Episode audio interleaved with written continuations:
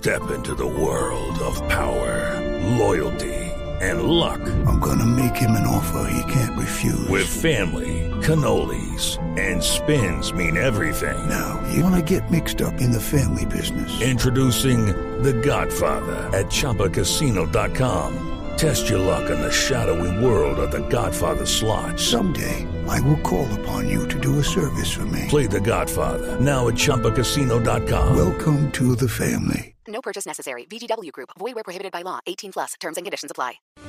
Yo sé quién sabe lo que usted no sabe en la nube.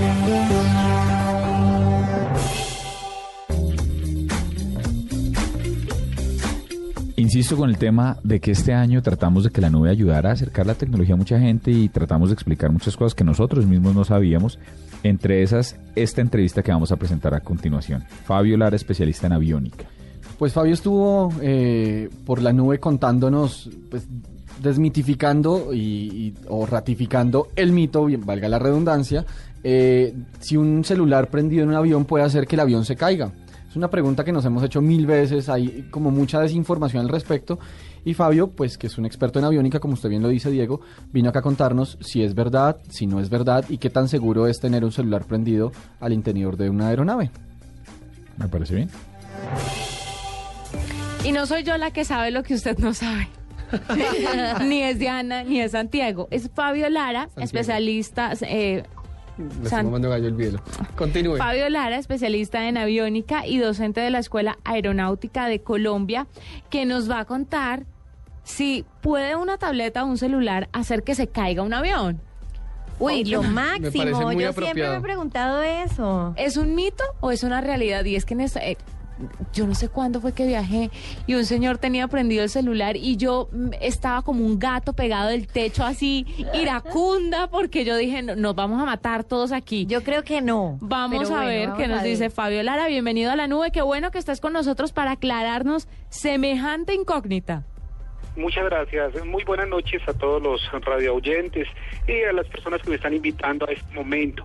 Pues bien, eh, la situación es sencilla. Nosotros sabemos que un teléfono móvil, un teléfono celular, es uno de los más pequeños transmisores inalámbricos de radio que hay, similar a un walkie-talkie que eh, este, este celular o este pequeño transmisor emite señales de radiofrecuencia con normalmente una potencia mayor a 3 vatios de salida. Esta potencia es suficiente para que al recibir o sacar una llamada pueda interferir, esa señal interfiere en otras señales que son menos, eh, eh, menos fuertes o más débiles.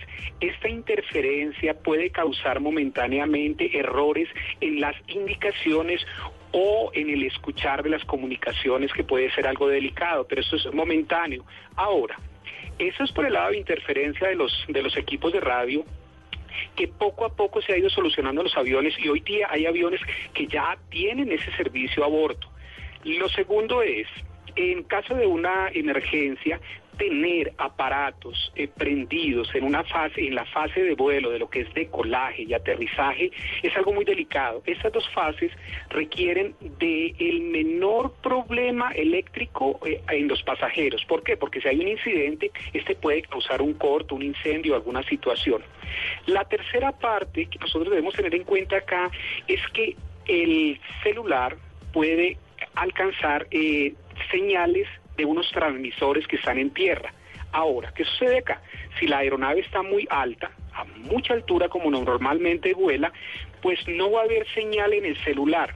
¿Qué sucede? No tiene señal, el celular está prendido, el celular se recalienta, la pila puede entrar en corto y hay muchas situaciones. Entonces son más o menos las tres eh, situaciones que yo puedo comentar acá.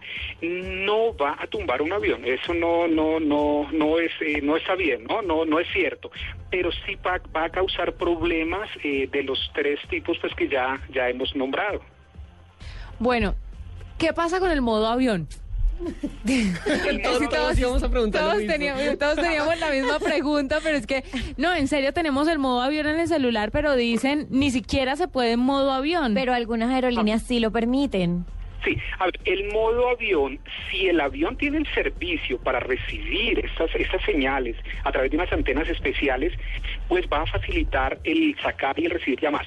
Pero que realmente en, un- en una aeronave que no tenga este tipo de servicio, el modo avión lo que permite es que el celular no esté buscando una señal que no existe, o una señal que no le llega. Al no llegarle, no le permite ese recalentamiento, que la pila se acaba, lo que pueda causar un corto. Ese es el modo avión. El modo avión es ese modo seguro que hace que el celular entienda allá dentro de sus circuitos que no tiene que buscar nada, sino que tiene que estar tranquilo. ¿Sí?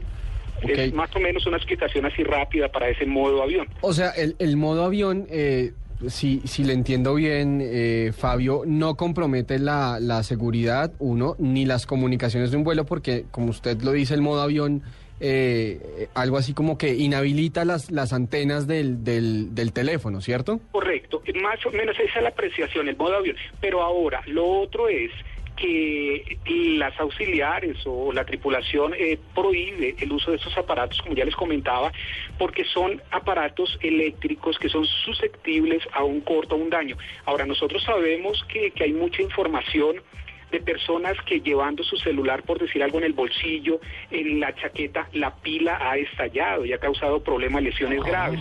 Entonces, todo esto también en esas fases de vuelo pues son un poco delicadas. Lo que uno trabaja en seguridad es prevención, prevención. Ok, no, pues a mí me queda, a mí me queda claro. a mí me queda claro, pero bueno, no, sí, listo. Está bien. se- No, no vamos a tumbar el avión, pero, pero sí se pueden Pero se interferir puede- las, las comunicaciones Sí. en, en Sí, cierto Hay que punto. prevenir antes que lamentar. Correcto, afecta comunicaciones, afecta información en ese momento de rumbo, alguna salida del avión, algún viraje que se esté haciendo, información en rumbo. Pero finalmente el avión no va a ir a tierra por, esas, por esta situación, ¿no? O sea que la próxima vez que un señor no apague el celular y le timbre a mitad de vuelo, no me, no me infarto. Estoy Mm, segura. No debe inquietar mucho. Igual, nosotros No los pasajeros debemos tener una disciplina de atender las recomendaciones que hacen las tripulaciones, porque nosotros hemos vivido una experiencia, por lo menos el caso mío, fueron 27 años como tripulante de diferentes aviones, dando esas recomendaciones para que los, los pasajeros nos ayuden a la parte de seguridad en prevención, ¿no? Venga, ya hablando fuera de las cosas técnicas, ¿qué es lo más molesto para la tripulación de los pasajeros? Cuénteme, aquí de chisme. De- después de casi 30 años. Sí, después de tantos años, ¿qué es lo más insoportable? Porque para nosotros los pasajeros, lo más insoportable es tener que aguantarnos a los que quieren salir de primeros en el avión, que el avión no se ha parqueado y ellos ya están con la maleta en la puerta. Eso es una de las cosas más molestas. Es un problema cultural. Yo referiría, me tendría que referir a nuestra cultura, lo que hay aquí en Colombia, a las personas que nos visitan, todas estas cosas. Ahora, se dan recomendaciones. Lo primero, y algo que, que- lo decimos los tripulantes, pero que viene de casa, es, es tener una lógica en lo que uno va a hacer. Si los primeros si están allá para salir, ellos son los que deben salir primero y todo el mundo se organiza para salir. Entonces, es una situación que es cultural, es educación, siempre se va a presentar y, y pues es, es tener una como una mente abierta para, primero yo no hacerlo. Yo, de- la, la situación debe partir de mí. Yo no debo hacerlo. Entonces yo me quedo sentado cuando ya me toque, bajo mi maleta, todo el cuento. Pero siempre habrá alguien que tiene afán, que no entiende su cultura, su educación, muchas cosas, muchas variables hay allí, ¿no? Bueno, pero no me contestó. ¿Qué es lo más molesto para usted de la tripulación? Cuénteme, Bueno, chismosee. molesto para nosotros los tripulantes es que los pasajeros no entiendan que un avión se daña, que hay problemas técnicos que hay que resolver, que son primero la seguridad es primero y que ellos no entiendan que un aparato de estos, por los múltiples elementos que tiene, se puede dañar. Y eso no es culpa de nosotros. Esa es una, una situación que muchas veces nos incomodan porque han hasta agredido los, las personas en los módulos, la tripulación, han dañado y no son cosas que estén con nosotros. Claro, sí, eso ya es un, un tema de tolerancia De y, intolerancia, y sí. de entendimiento bastante delicado. Bueno, Fabio, pues gracias, nos ayudaste muchísimo. Una gran, una gran duda resuelta. Uy, sí. Muchas gracias. Mil sí, gracias por estar con nosotros. No hay problema, cuenten conmigo y muchas gracias por invitarme al programa. Bueno, que estés bien. Bueno, mucho gusto, un abrazo.